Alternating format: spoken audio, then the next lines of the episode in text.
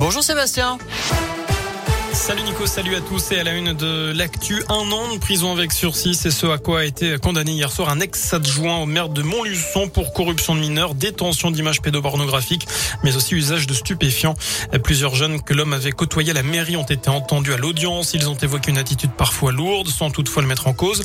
Cet individu de 43 ans a également échangé par téléphone avec le fils d'un couple d'amis âgé de 14 ans.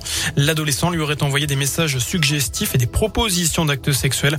Pour le substitut du procureur, le quadragénaire aurait dû couper court dès le début à ces échanges malsains. Fin de citation. Et puis le début d'un procès en appel aux assises du Puy-de-Dôme. En décembre 2016, un habitant de Ghana avait été d'un coup de fusil, il avait été tué d'un coup de fusil, mais sa belle-sœur avait été condamnée en première instance en 2019 par les assises de l'Allier.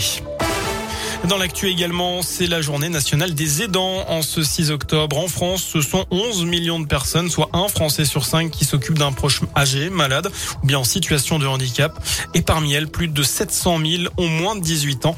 Un chiffre sans doute sous-estimé, hein, car les jeunes et leurs familles ignorent ce statut de jeune aidant, tant leurs tâches à la maison font partie de leur quotidien, parfois depuis leur naissance. Cyril Desjeux est le directeur scientifique d'Andéo, une association qui améliore l'accompagnement et l'accès à la cité des personnes fragiles et qui vient de réaliser une étude sur les jeunes aidants. C'est des situations qui passent souvent sous les radars puisque on ne pense pas toujours que ces jeunes puissent être aidants, à la fois pour des raisons euh, directes auprès de la personne qui peut avoir besoin qu'on réalise des gestes à sa place, mais aussi pour des raisons indirectes qui peut être de venir en aide à l'aidant dit principal, qui peut être euh, le parent, par exemple en aidant à s'occuper euh, des frères et sœurs ou en faisant un peu plus de tâches domestiques euh, dans la maison, mais il y a aussi des jeunes aidants qui viennent en aide directement à leurs parents, qui peuvent avoir également un handicap moteur ou un handicap psychique ou un handicap sensoriel par exemple et qui ont aussi besoin d'avoir de l'aide de ces jeunes aidants. Voilà, notez qu'un guide a été rédigé pour former notamment les jeunes aidants. Vous retrouvez plus d'infos sur radioscoop.com. L'affaire de l'arbitrage Bernard Tapie, Crédit Lyonnais, la cour d'appel qui devait se prononcer aujourd'hui reporte sa décision 24 novembre.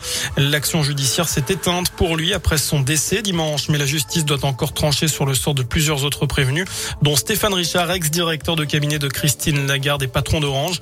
Vous noterez que les obsèques de Bernard Tapie ont lieu, tout, ont eu lieu tout à l'heure, pardon, à Paris. L'homme d'affaires, ancien patron de l'OM et éphémère ministre de la ville, sous Mitterrand, sera inhumé à Marseille. Une chapelle ardente sera ouverte demain au Vélodrome. Les gens du voyage, victimes de discrimination systémique en France. Conclusion du rapport de la défenseur des droits, Claire Edon, publié ce matin. Le texte énumère aussi 17 propositions pour lutter contre des discriminations en matière de logement, d'accès à l'éducation ou bien encore à la santé. Enfin, on termine ce scoop info avec un mot de foot. Les demi-finales de la Ligue des Nations Italie-Espagne, c'est ce soir à 20h45 à Milan. Demain, l'équipe de France affrontera la Belgique à Turin. Voilà pour l'essentiel de l'actu.